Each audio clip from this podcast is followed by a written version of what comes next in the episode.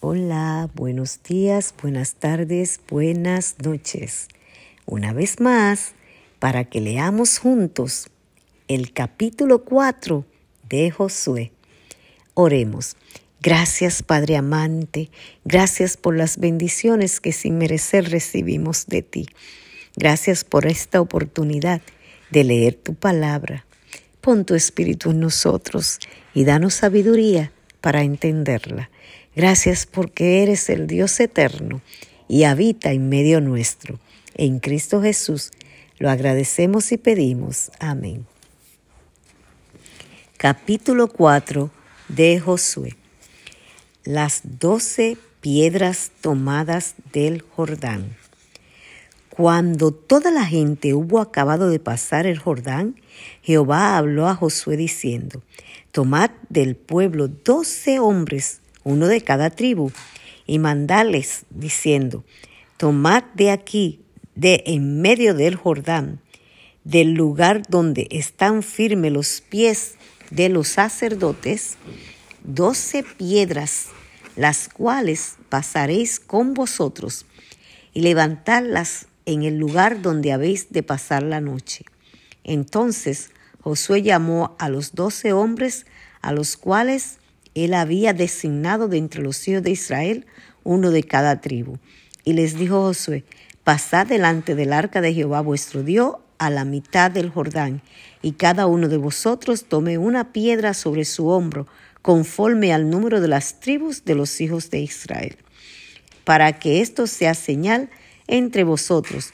Y cuando vuestros hijos preguntaren a sus padres mañana diciendo, ¿qué significan estas piedras?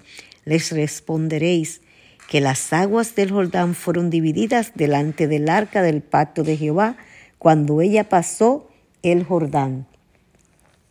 Y estas piedras servirán de monumento conmemorativo a los hijos de Israel para siempre.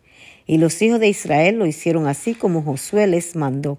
Tomaron las doce piedras de en medio del Jordán como Jehová lo había dicho a Josué, conforme al número de las tribus de los hijos de Israel, y las pasaron al lugar donde acamparon y las levantaron allí. Josué también levantó doce piedras en medio del Jordán, en el lugar donde estuvieron los pies de los sacerdotes que llevaban el arca del pacto, y han estado allí hasta hoy.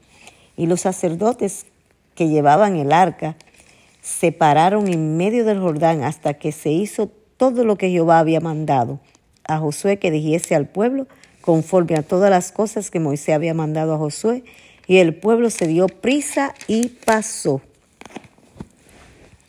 Y cuando todo el pueblo acabó de pasar, también pasó el arca de Jehová y los sacerdotes en presencia del pueblo.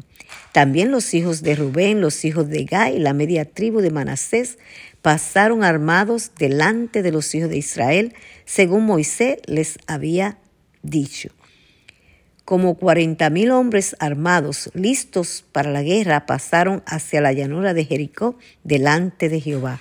En aquel día Jehová engrandeció a Josué a los ojos de todo Israel y le temieron como habían temido a Moisés todos los días de su vida.